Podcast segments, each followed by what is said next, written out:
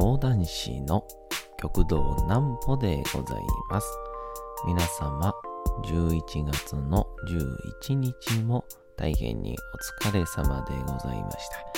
お休みの準備をされる方、もう寝るよという方、そんな方々の寝るをともに寝落ちをしていただこうという講談師、極道南歩の南歩ちゃんのおやすみラジオ。このラジオは毎週月曜日から金曜日の21時から音声アプリサウンドクラウド、Spotify、Amazon Music、Podcast にて配信をされております。皆様からのお便りもお待ちしております。お便りは極道南歩公式ホームページのおやすみラジオ特設ページから送ることができます。内容は何でも結構です。ねえねえ聞いてよなんぽちゃんから始まる皆様の日々の出来事や思っていることなどを送ってください。ご希望の方にはなんぽちゃんグッズプレゼントいたしますので、住所名前お忘れなくと。昨日ですね、えま、このラジオでも何度か言っております、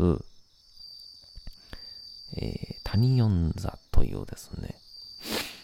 T4 スタジオという場所がありまして、で、そこの地下がですね、えー、防音になっていて、稽古にも収録にも最高の場所なんですが、その4階が、えー、民泊になってるんですけども、そこを使っての講談会を企画することになったんですが、めちゃくちゃいい場所になりました。なんぽちゃんの明日は何の日？さて、明日は11月の12日でございます。ちなみに昨日が、えー、玉田玉秀斎先生の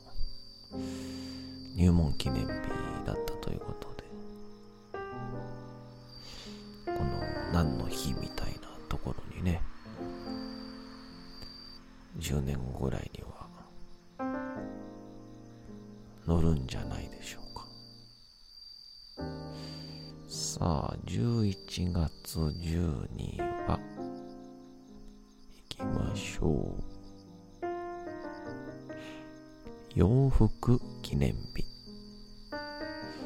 1872年11月の12日に、太政官が、礼服には洋服を採用す。礼服には洋服を採用す。との布告を出し、和服に代わり洋服を礼服として正式に採用したことにちなんで全日本洋服協同組合連合会が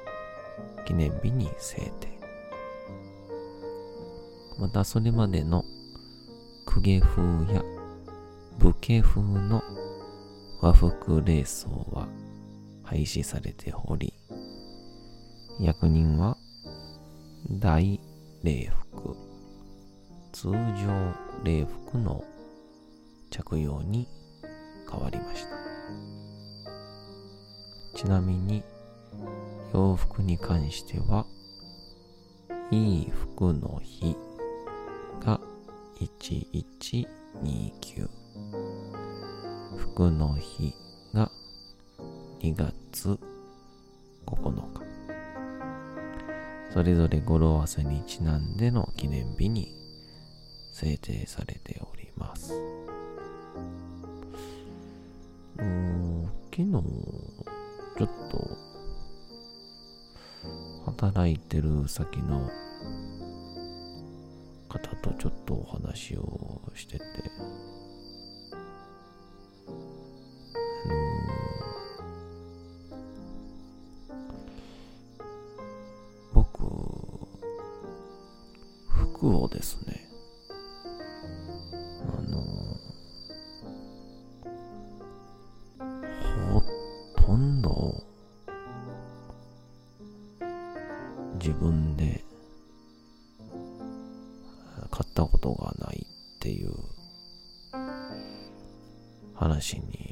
して。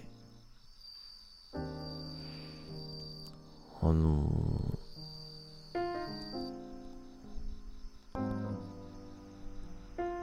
あの大学の頃に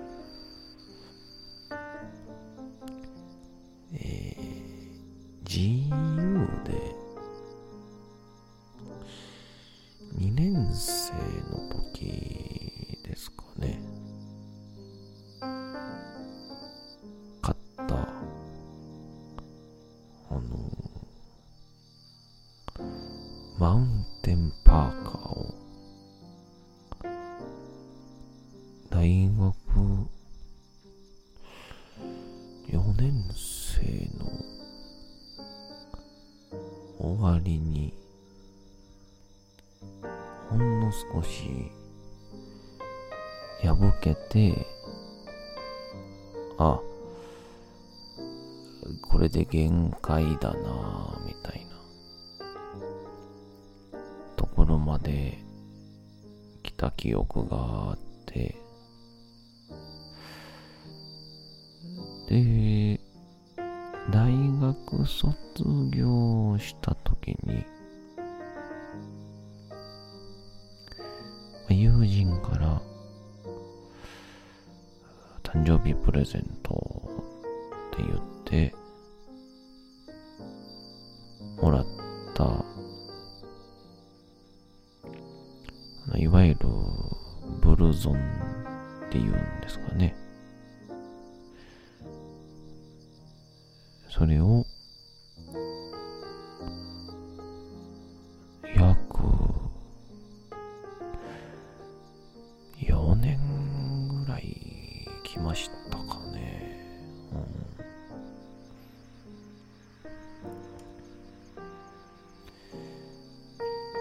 えー、それ以降、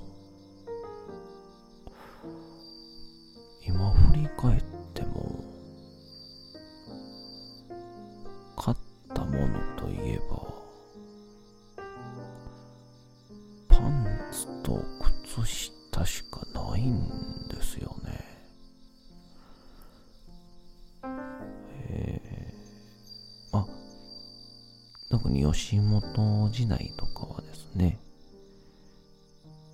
いろんな方から服をもらえたりしますから、それで、難なくやってたんですけども、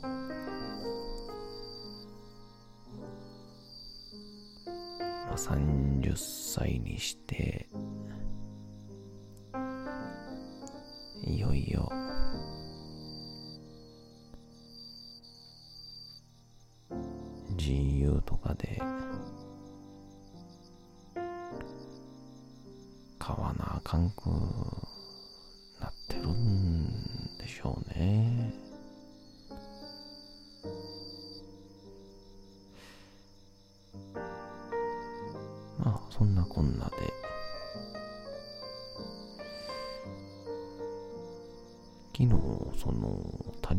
座というところで、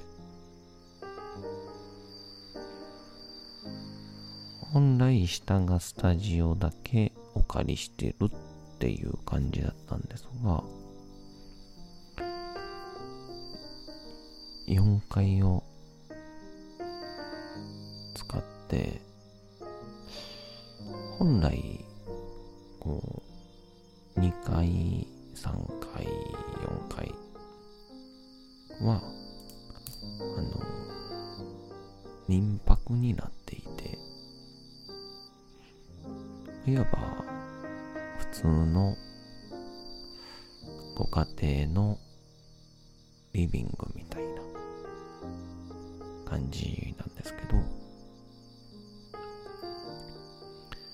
このリビングがですね、こう入っていって、右手にオープンのキッチンがあって、左手にこ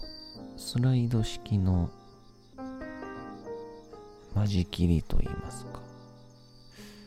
昔やったら障子だったところをスライド式のドアになっている。ところを開けると和室になってまして。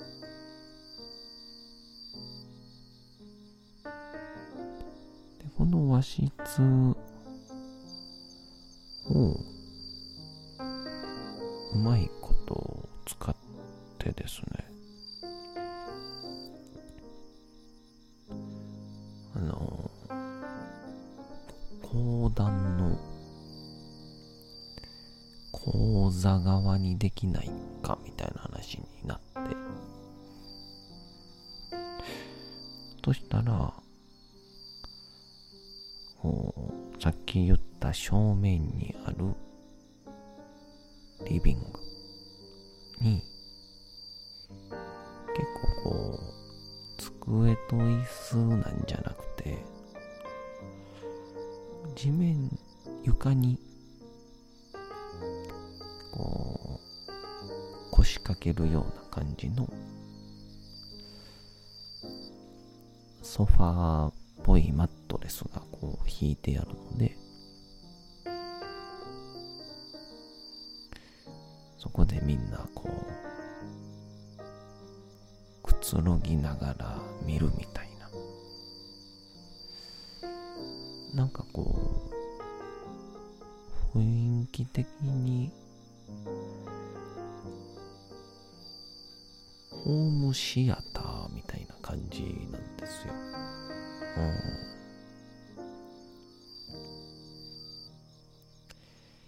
で、まあ実際問題、机とか、こう、いろいろ利用してやろうかっていうことにもなったんですけど、まあ、いかんせん、我々講談師、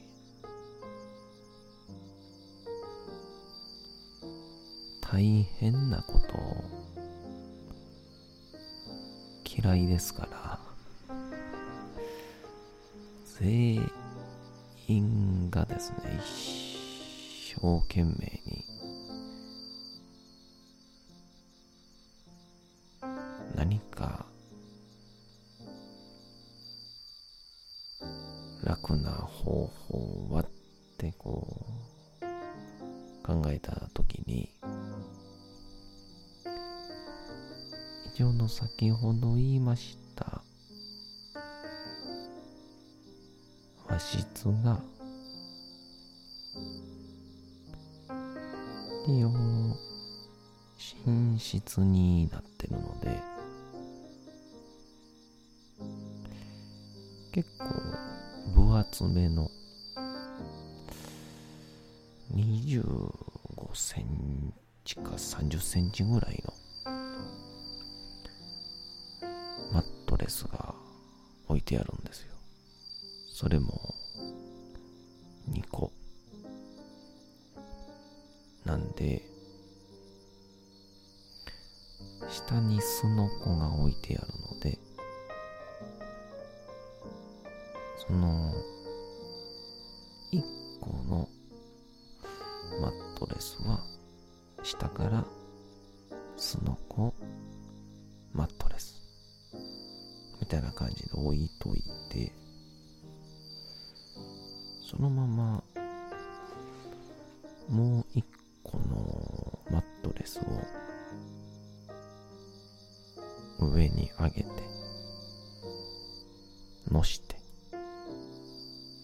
たその上に、その子を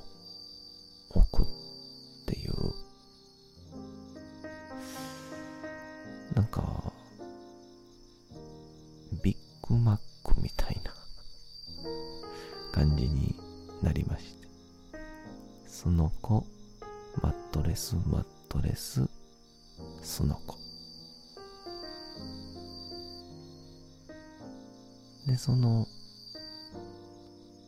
上に、すのこって、こう、網状になってるので、一部分に力がかかりすぎると、割れちゃうんですよね。なので、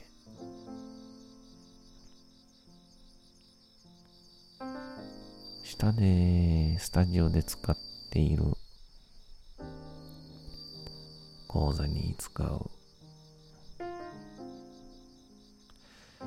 一枚板を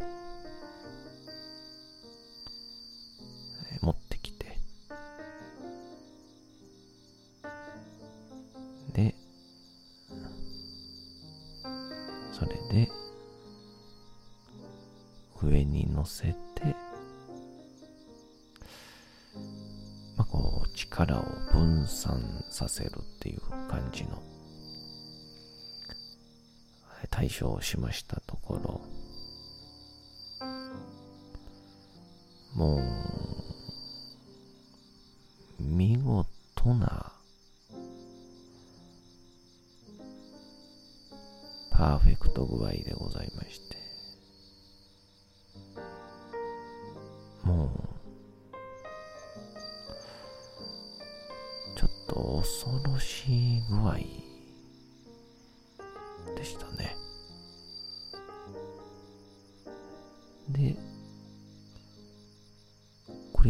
れをまあすべてその瞬間に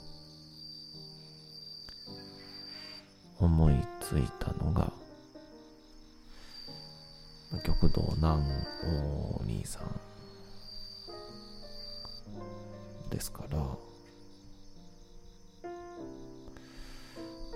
後でもお兄さんおっしゃられてましたけどあの瞬間についた俺。すごいやろ。って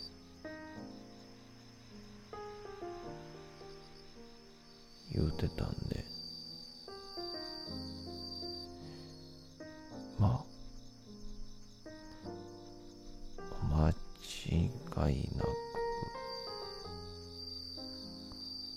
そうで。まあ、僕としてはですね、うん、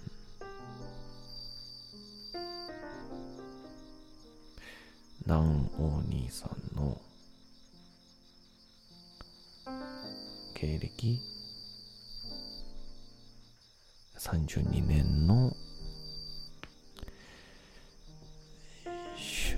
大成を見たなっていう。えー、大変失礼なことを言ってしまいましたけども、こう縦横無尽環境で見事に対応していくという。いやすごいパワーを見たなという。感じでございました。どうぞ皆さんお越しください。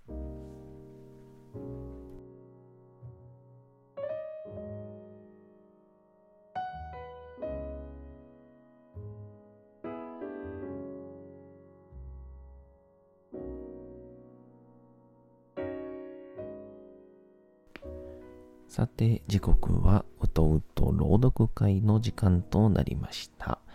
皆様、小さい頃眠れなかった時にお父さん、お母さん、おじいちゃん、おばあちゃん、お世話になっている方に本を読んでもらった思いではないでしょうか？なかなか眠れないという方のお力に寝落ちをしていただければと毎日様々な物語、小説をお届けしております。さて、本日お読みいたしますのも、チャップリン自伝若き日々でございます。あの頃でも、まあ、綺麗な劇場とかがあったわけですから、昔からいわゆるあの舞台を作る大道具さんすごいんすね。えー、どうぞ今日もお楽しみください。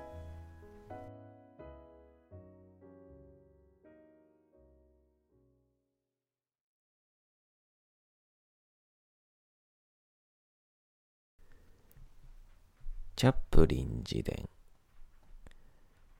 若き日々チャップリン自伝若き日々ジョーゼフ・コンラッドは、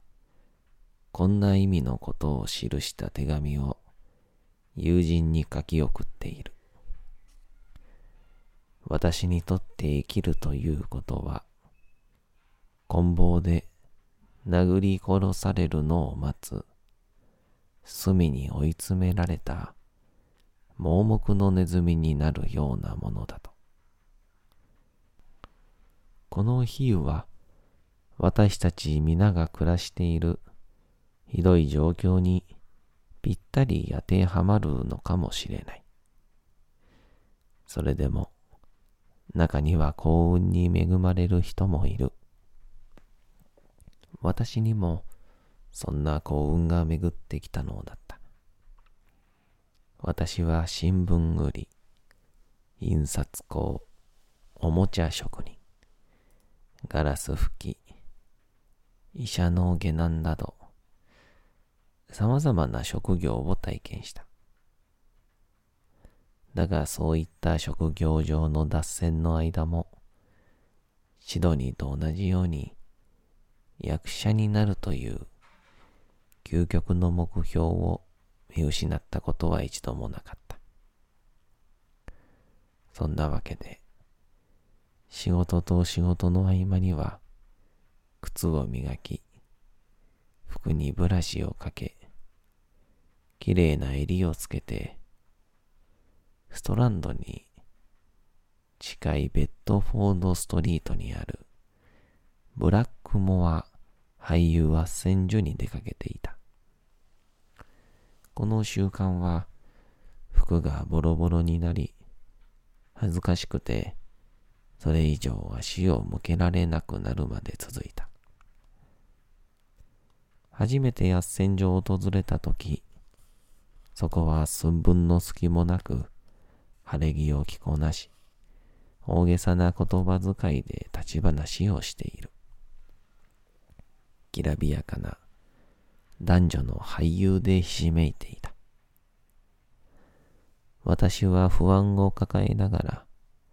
部屋の隅にあるドアのそばにいた。雨風にさらされて傷んだスーツと、つま先が少し花開き始めている靴を隠そうと必死で、痛いほど恥じ入り、ほじけづいていた。事務室の中から若い事務員が時々顔を出しては、鎌を振るように尊大な役者たちを簡潔な言葉でこう刈り取っていくのであった。さて、本日もお送りしてきましたなんぽちゃんのおやすみラジオ。というわけでございまして、11月の11日も大変にお疲れ様でございました。明日も皆さん、町のどこかでともどもに頑張って、夜にまたお会いをいたしましょう。なんぽちゃんの